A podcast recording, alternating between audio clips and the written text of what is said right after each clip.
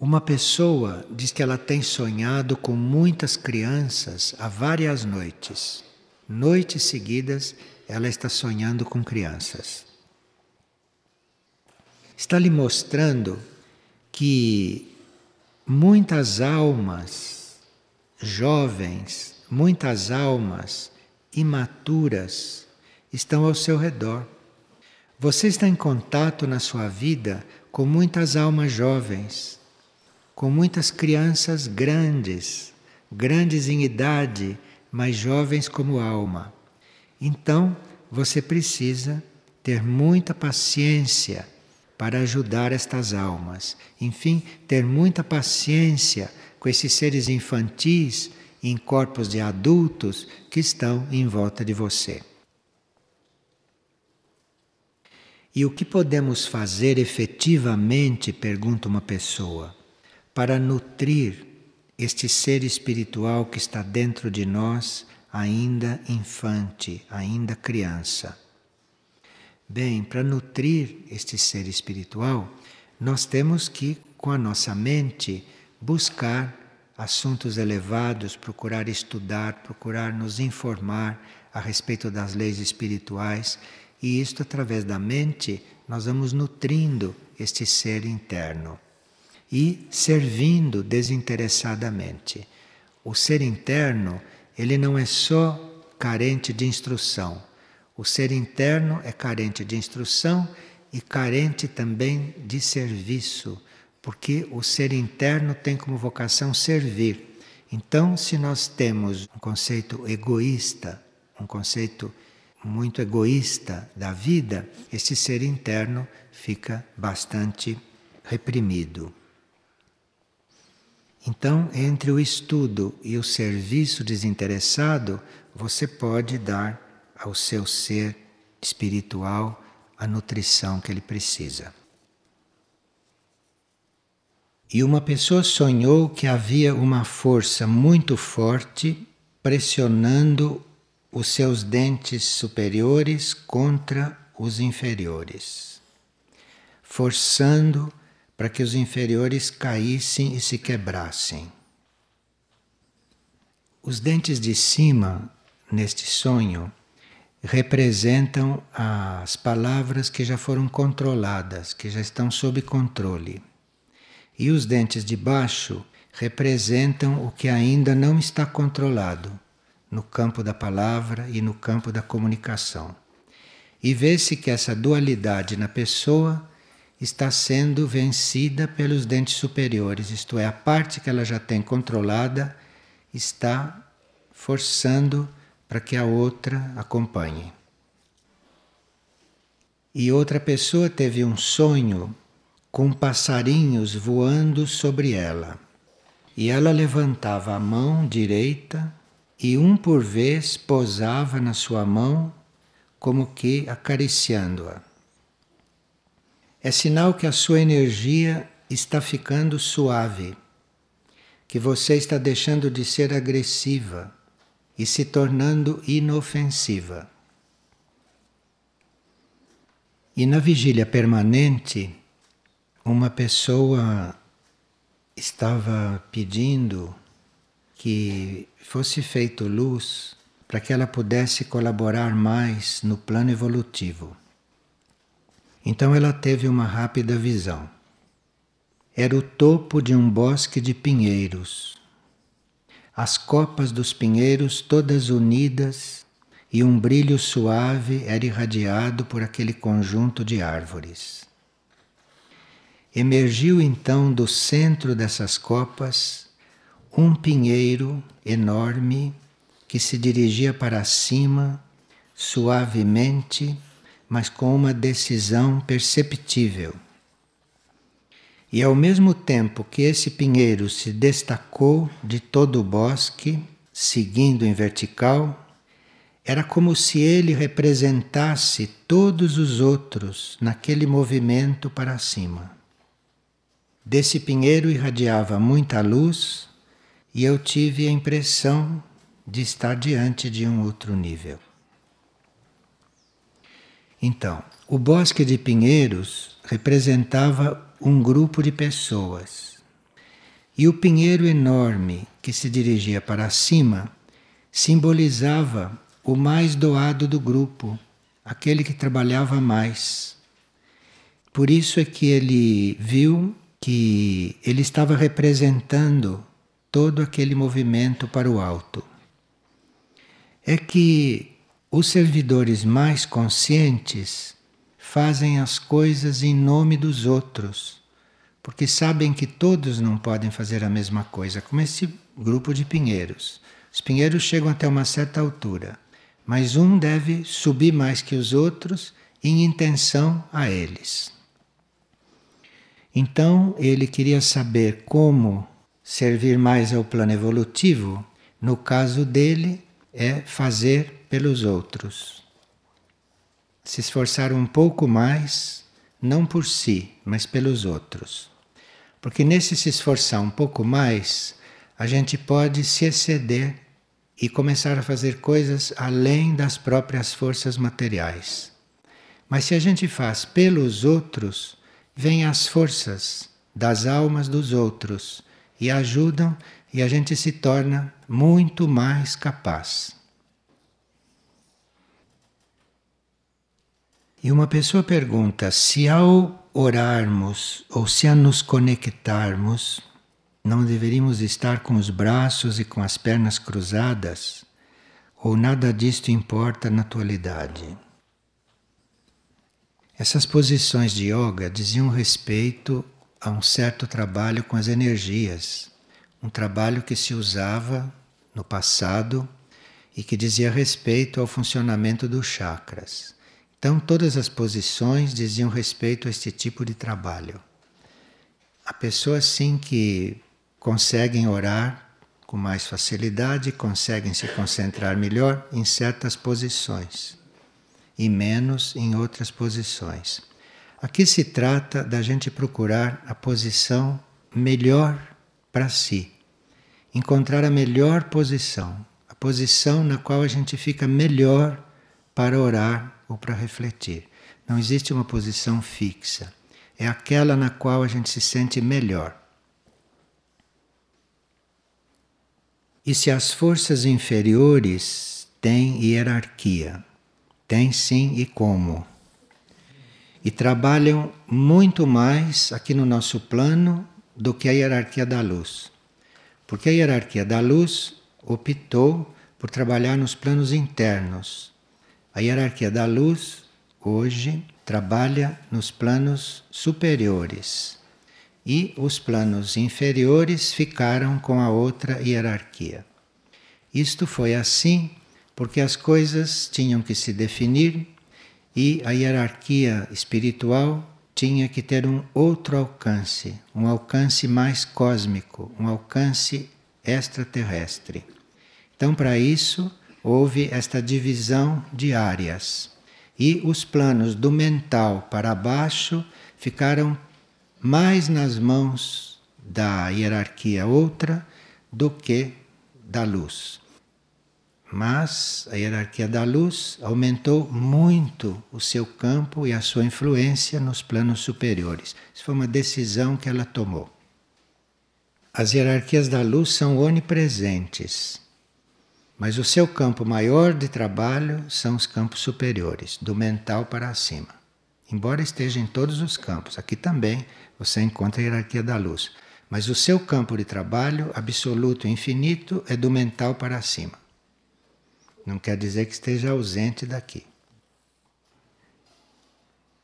Uma pessoa diz que percebe haver transformações que acontecem por uma graça maior. E o que devemos fazer para mudar realmente de ponto? Precisamos desta graça maior? Bem, nós temos um amplo campo de trabalho dentro das nossas possibilidades, das nossas possibilidades de atuar e dentro das nossas possibilidades de decidir e assumir a evolução. Temos uma ampla possibilidade.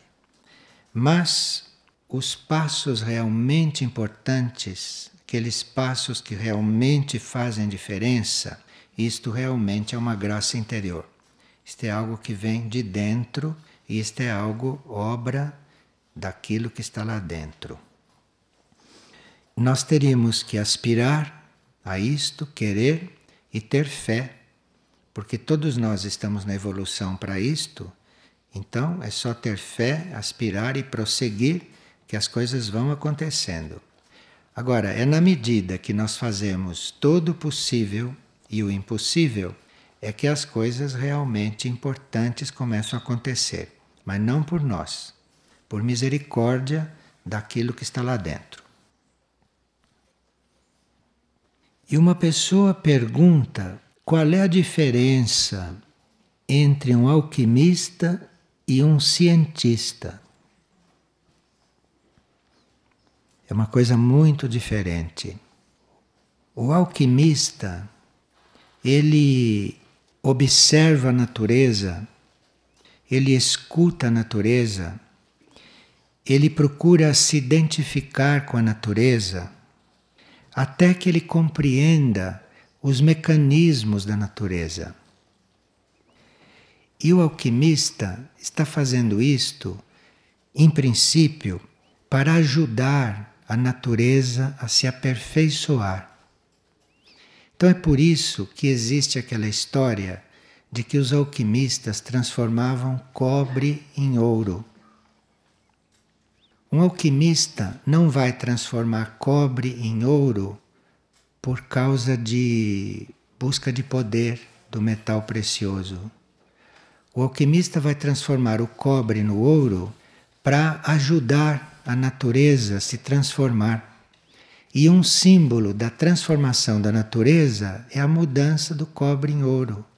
Então, a mentalidade do alquimista, o espírito do alquimista é este: é de conhecer a natureza a fundo internamente, não para explorá-la, não para subjugá-la, mas para ajudá-la a se aperfeiçoar segundo as leis da própria natureza. Nunca se viu na história um verdadeiro alquimista que fizesse coisas fora da lei natural, daquilo que ele estava tratando, daquilo que ele estava manipulando. Então, ele lida com a natureza, ele ajuda a natureza na transformação, mas sem forçar a natureza e sem violentar as leis da natureza. E o alquimista, quando é realizado dentro desta linha, ele acelera os processos da natureza. Ele contribui para que esses processos fiquem mais acelerados. Mas esses processos são misteriosos até para ele. E ele vai descobrindo algumas coisas, mas a maior parte das coisas continuam misteriosas para ele. Então o alquimista é um sétimo raio. O alquimista é alguém de sétimo raio. O alquimista é alguém que tem esta formação e que tem este raio do ritual, da ordem, do cerimonial muito incorporado nele. Porque sem o sétimo raio, ele não pode perceber o ritual da natureza, ele não pode entrar naquele ritual para ajudar a natureza, para colaborar com ela. O cientista é outro raio. O cientista é quinto raio, é outra coisa. E ele parte de teorias já conhecidas dos seus antecessores. O cientista se baseia no que já foi descoberto e tenta ficar experimentando e ficar realizando as suas próprias ideias naquele sentido. Então, se um cientista pega um pedaço de cobre, ele não está ali como alquimista. Ele pega o pedaço de cobre com base em tudo aquilo que os cientistas anteriores conhecem sobre o cobre e o que ele quer fazer do cobre agora ele tenta fazer. E quando se trata de coisas naturais, esta mente científica força as coisas naturais, violenta as coisas naturais, como se as coisas naturais fossem só materiais. Em geral, eles não consideram que uma coisa material pode ter uma alma. Então ele força segundo a ideia que ele tem de desenvolvimento. Tanto assim que eles, para descobrirem uma energia limpa como essa que eles estão descobrindo, eles estão fazendo coisas que deixam dejetos que não são absorvíveis. Então é assim que trabalha o cientista. O cientista não pergunta se o planeta pode absorver os dejetos nucleares. Ele não pergunta isto. Ele vai contra a lei natural e vai tirar da energia nuclear o que ele quer. Ele quer fazer energia limpa. E com isto ele suja mais o planeta do que o planeta já está sujo. Isto é o cientista. Isto é o quinto raio não iluminado. Agora, o quinto raio iluminado já está dentro disto de outra forma. Mas se ele tem o título de cientista, ele está no karma deste grupo. Então, no karma deste grupo, ele fica relativamente condicionado pelos movimentos kármicos deste grupo. Enquanto o alquimista leva em conta a alma das coisas, mesmo das coisas materiais, porque ele está lidando com a alma, o cientista não leva em conta o espírito que rege as coisas, o espírito que rege o planeta. Ele não se ocupa de saber o que que o espírito planetário tem no seu plano evolutivo. Ele não se ocupa disto. Ele vai descobrir, ele vai desenvolver aquilo que ele quer, aquilo que ele decide, aquilo que está decidido que deve ser descoberto. Quando se dá essas definições, se quer apenas esclarecer a diferença entre uma coisa e outra. Agora, deve haver muito alquimista que esteja misturado com cientista e muito cientista também que esteja um pouco misturado com alquimista. Mas são coisas muito diferentes. Então, no alquimista, a mente amadurece é com a observação, é com a busca, é com a pesquisa. Mas a mente no alquimista não decide sozinha. A mente busca, a mente amadurece, mas aguarda que a intuição a ilumine. Isto é um alquimista. Então, a mente dele busca a mente dele se organiza, a mente dele pesquisa profunda, mas tem nele uma obediência, tem nele uma silenciosa entrega à intuição. Um alquimista nunca age só pela mente. O alquimista só começa a agir depois que esta mente começou a ser ajudada pela intuição, começou a ser iluminada pela intuição. E ele só vai chegar a uma conclusão, ele só vai ter uma ideia sobre as coisas, o alquimista, depois que foi demonstrado.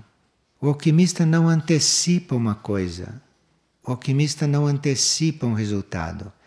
Ele aguarda que as coisas se processem, que as coisas se demonstrem. Qual é a diferença entre mestre e instrutor? Essas palavras a gente dá um valor para elas segundo aquilo que a gente está estudando, segundo aquilo que a gente está vendo, não? Porque essas definições não são rígidas e cada um pode dar outros sentidos para essas palavras. Mas o que nós chamamos de um mestre, que é muito raro e que não sei se tem algum encarnado neste momento, o que nós chamamos de um mestre é uma consciência que transcende as leis materiais. Então a consciência do mestre nunca se limita às leis materiais. Ele está diante das leis materiais, mas a consciência dele transcende aquilo. A consciência dele vai além das leis materiais e assim o mestre se transforma numa espécie de ponto focal para as nossas mônadas. Então, o mestre não serve para nossa mente ou para os nossos corpos ou para nossa personalidade. Isto seria um mestre desperdiçado.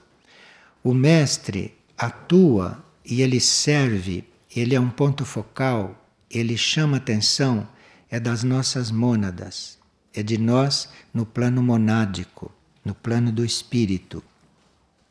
E esse mestre, lá no plano das mônadas, aonde ele trabalha, ele expressa uma energia específica. Não existe um mestre confuso. Um mestre que fica expressando todas as energias ao mesmo tempo. Um dos grandes mestres que nós conhecemos, que era Jesus, expressava o sexto raio. Então, o mestre exprime um raio de cada vez. O mestre exprime uma energia específica. Embora ele possa, se necessário, manifestar qualquer outra energia. Então, se nós soubermos que existe um mestre de sexto raio, como era Jesus, Jesus, se fosse necessário, como mestre, poderia expressar qualquer um dos outros raios. Na hora da necessidade, aquele sexto raio expressa qualquer outro. Percebe o que é um mestre, não? E como a gente deteriora esta palavra aqui na Terra. Bom, ele pode atuar tanto no nível intuitivo quanto no nível material, apesar de estar trabalhando e do seu campo de trabalho ser o plano das mônadas. Mas ele pode, sim, atuar nos planos inferiores. Ele pode atuar nos planos inferiores sem criar nenhum desajuste kármico, porque ele tem a percepção muito clara da realidade monádica do indivíduo. O mestre espiritual conhece a realidade da mônada do indivíduo. Então ele pode atuar em qualquer plano inferior, se ele quiser e se for preciso, porque ele sabe o que a mônada quer. E ele sabe o que o regente da mônada quer. O mestre tem este conhecimento. E ele interage entre a mônada do indivíduo e a luz cósmica, que a mônada não pode alcançar por enquanto sozinha. Então o mestre está trabalhando as mônadas no sentido de ajudá-las, de as ensinar interagir com a luz cósmica. E com isto ele vai libertando as mônadas da parte mais material com a qual elas estão às voltas. Bom, um mestre neste planeta já deve ter cumprido todas as suas etapas terrestres. Já não deve mais ter caminho que fazer aqui não deve mais ter necessidade de caminhar na terra e nem de fazer processos terrestres, senão ele não é mestre ainda. Ele já está com esses caminhos terrestres todos transcendidos. E está se dedicando inteiramente ao trabalho da consciência da Terra. Então ele já transcendeu a necessidade de viver na Terra e já está em contato com a consciência da Terra com o Logos planetário, já está trabalhando com ele, já está unido e bem reconhecendo o propósito desta consciência planetária. Para isso, ele precisa não ter mais nada o que fazer na Terra, senão ele não poderia conhecer a consciência da Terra assim tão a fundo. Como hoje estão instalados e reconhecidos muitos grupos de almas. Então, os mestres puderam ir para os planos superiores, para os planos das mônadas. Os mestres não nos deixaram carentes no plano das almas e nem nos planos internos. Os mestres só ascenderam para esses planos mais elevados quando os grupos de almas se tornaram mais ativos. Então, o trabalho que os mestres faziam junto às nossas mentes, junto às nossas almas. Esse trabalho foi entregue aos grupos de almas que estão no plano das almas, que estão nos nossos planos internos, funcionando nos nossos planos internos. E aquilo que um mestre fazia, de nos dar uma chave, de nos dar uma ideia, de nos dar um impulso, isto foi deixado para os grupos de almas e foram deixados para certos impulsos aqui no plano físico, aqui no plano externo. Então, à medida que esse trabalho dos mestres foi se elevando, certas coisas aqui no plano externo, como por exemplo certos livros, certos ensinamentos, certas informações, trazem aquele impulso que corresponde àquilo que o mestre fazia. É claro que se vocês recebem um impulso através de um livro, ou se vocês recebem um impulso através de uma energia, aquilo é bem diferente do trabalho do mestre, mas isto pode ajudar para que o trabalho seja feito, para que o trabalho seja impulsionado. Mas aí, se este impulso realmente está no lugar do mestre aqui no plano mental, este impulso deve estar sempre nos indicando o caminho mais curto, o caminho mais rápido e o caminho mais simples senão não é um impulso que está no lugar desta energia. Então, este impulso deve ser rápido, simples e muito efetivo. Então, a gente não pode confundir isto tudo com um instrutor, porque um instrutor está eventualmente bem próximo de nós, ele está eventualmente encarnado como nós, agindo como nós agimos no plano físico, pode também ser instrutor nos planos internos, mas ele não é um mestre, mesmo que esteja agindo nos planos internos, porque o instrutor está visando o aprimoramento da nossa consciência nos corpos. Então, nós precisamos de um instrutor para nos ensinar como é que aprimoramos a mente, como é que aprimoramos o emocional? Como é que aprimoramos o físico? Como é que lidamos com tudo isto? Isto é tarefa do instrutor. E cada grau evolutivo necessita de um grau de instrutor. Então, se nós estamos precisando de estímulos na mente, nós temos que ter um tipo de instrutor. Se nós estamos precisando de impulsos ou de cura emocional, precisamos de outro tipo de instrutor. Um instrutor não serve para todas as coisas. Cada instrutor supre um determinado setor. O instrutor é típico de cada setor. O instrutor, seja qual for o setor que ele está atuando, que ele está lidando, deve conhecer a linguagem mais adequada para aquele setor e não só isso, mas ele deve conhecer quais são as palavras mais adequadas para aquele tipo de pessoa que ele está instruindo. Então, uma pessoa que fala conosco uma linguagem incompreensível ou que nos dá informações que não estão adequadas para nossa compreensão, isto não é um instrutor. Isso pode ser um professor, mas não um instrutor. O instrutor tem aquela habilidade, tem aquele conhecimento de saber o que a gente precisa e no nível que ele pode dar, ele dá aquilo corretamente, ele dá aquilo de forma exata e na medida certa.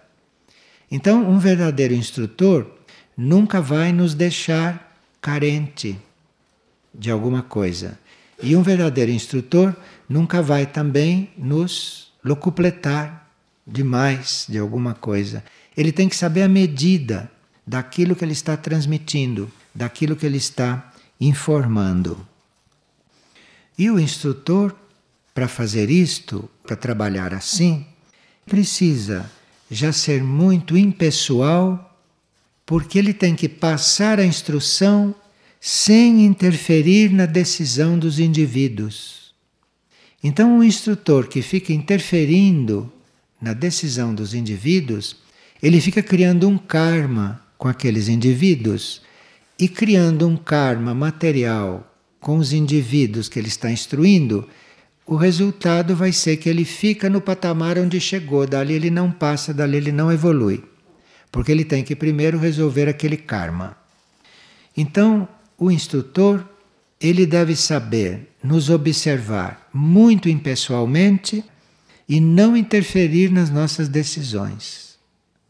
Se ele percebe que uma instrução que está sendo passada está interferindo na nossa decisão, se nós não estamos livres de decidir o que quisermos, esse instrutor não está bem formado, ou esse instrutor não está ainda preparado, esse instrutor não está maduro.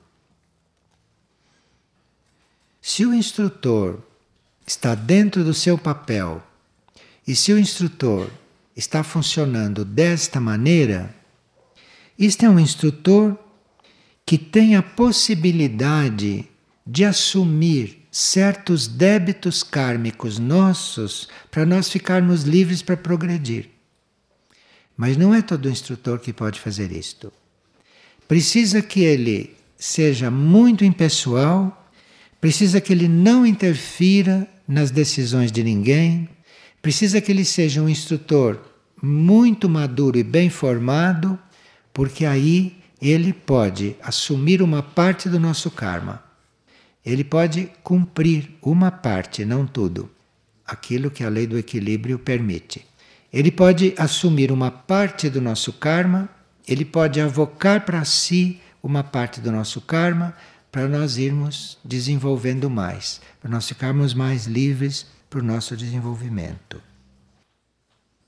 E o instrutor pode também, quando vê que nós estamos muito ativos e interessados em transmutar aspectos retrógrados nossos, o instrutor pode ajudar de forma especial que algum aspecto retrógrado, muito recalcitrante, seja resolvido. O instrutor tem esse poder dentro da sua, da sua esfera de ação. Agora, se é um instrutor, ele deve estar nos ajudando a transcender tanto desejos quanto interesses na vida material e formal. Isto é, ele pode não interferir nos nossos interesses materiais e formais, mas ele não vai gastar muito tempo e muita energia se nós não transcendemos estes desejos e esses interesses pela vida formal.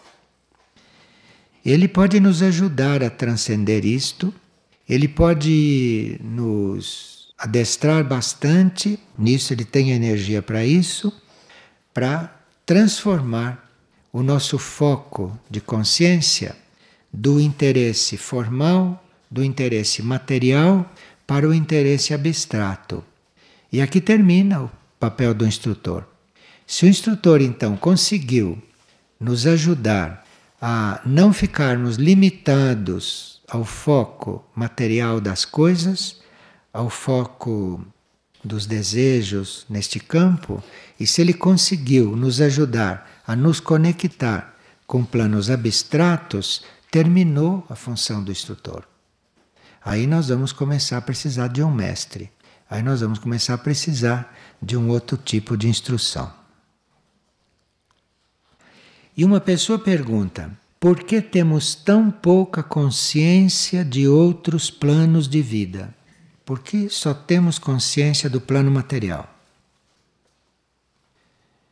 Bem, nós sabemos que nós temos genes materiais.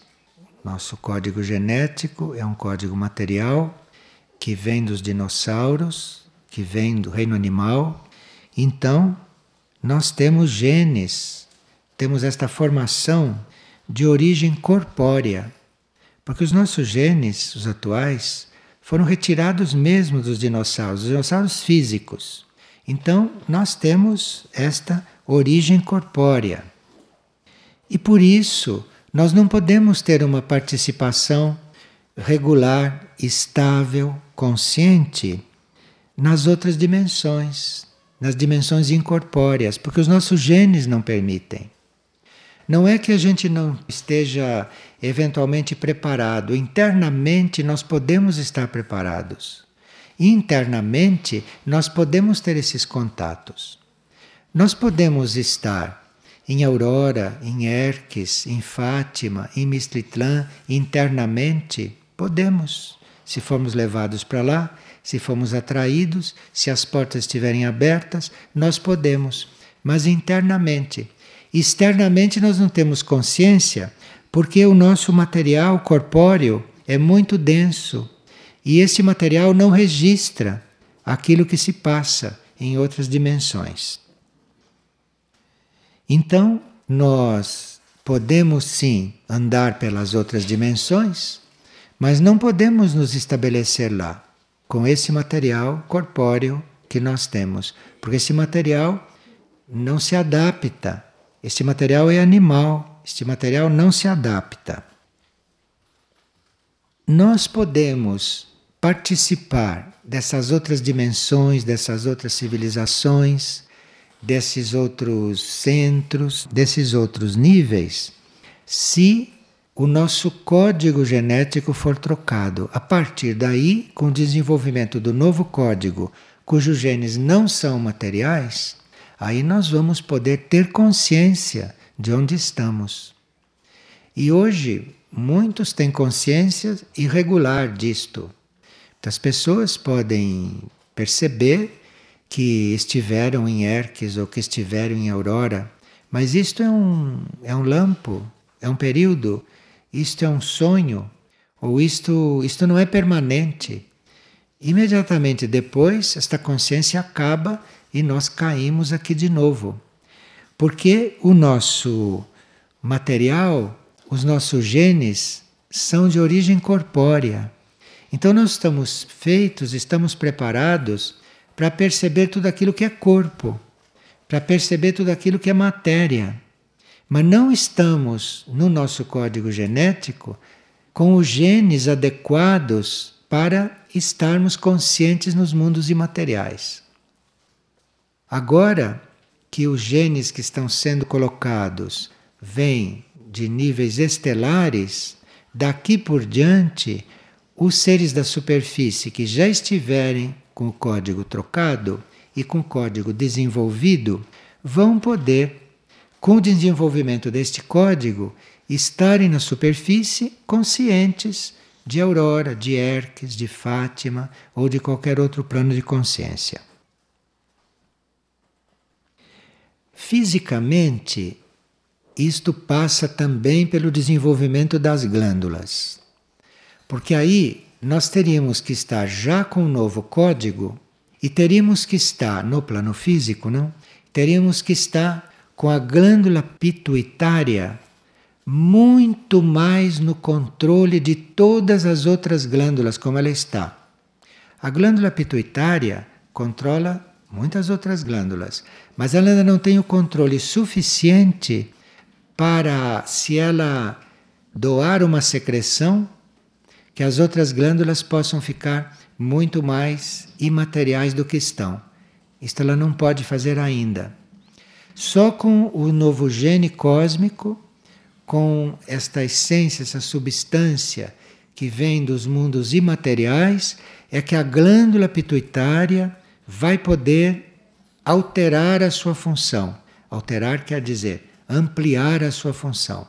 Aí a glândula pituitária vai influir muito mais do que influi imaterialmente, e aí todo o nosso sistema glandular vai poder suportar isto tudo. Vai poder ter os hormônios, ter as secreções, todo o trabalho que fazem, para que o nosso corpo material possa eventualmente participar de tudo isto. Então o corpo material não pode ir andando até a aurora. Mas nós podemos ir até a aurora internamente e podemos ter a consciência de onde estivemos e de tudo que se passou no nosso corpo material, sem ele ter que ir lá. Mas para isso precisa que o sistema glandular esteja mais influenciado, no bom sentido, pela glândula pituitária. E a glândula pituitária, que é uma glândula que não exerce todas as funções que poderia exercer, porque ela poderia ter um domínio, ela podia ter um controle, ou ela podia ter uma coordenação muito maior do que aquela que tem. Então existe um processo físico em nós para acontecer e existe esse processo do crescimento, do desenvolvimento desses novos genes, que são estelares e não são animais como este do DNA. E aí não nós teríamos que rever aqueles três pontos: o domínio do medo, a presença da fé e nós temos uma certa segurança nervosa, temos um certo controle nervoso. E isto é o preparo do nosso corpo físico para poder receber estes genes e reagir corretamente. E esta glândula pituitária poder fazer o trabalho amplo, amplíssimo, que ela ainda pode fazer neste tipo de corpo físico. Então, quando nós dizemos que a nova raça, o novo homem, a nova humanidade na superfície da Terra terá um corpo mais sutil, mais sutil quer dizer tudo isto. Quer dizer que a gente fica invisível. Mais sutil é tudo isto. Mais sutil quer dizer, você neste corpo está consciente das coisas sutis está mais consciente das coisas sutis, a ponto de você poder ser trasladado para um centro intraterreno ou de você ser trasladado para uma experiência num outro plano e o corpo físico participar dessa experiência. Mesmo sem se mover de onde ele está, que é impossível. Mas ele pode participar, ele pode receber todos os reflexos dessa experiência e pode ter consciência desta experiência. Isso vai mudar consideravelmente a vida sobre a Terra. E é isto o que a gente chama de uma proporção de 69 ou 70 sobre 100 no nosso coeficiente intelectual e mental. Porque atualmente nós teríamos 12 sobre 100 de coeficiente os mais avançados. E normalmente temos oito. Mas temos a possibilidade de chegar a 69,70 de coeficiente intelectual. E isso está ligado a nós absorvermos este novo código genético. Agora, este novo código genético, isto que está sendo implantado na nossa consciência, isto precisa, repetimos, do domínio do medo, da presença da fé e de uma mais avançada segurança nervosa. Então, são coisas que a gente trabalha humanamente, são coisas que a gente, humanamente, conscientemente, vai abrindo caminho para elas. E as coisas estão, então, todas aí para acontecer.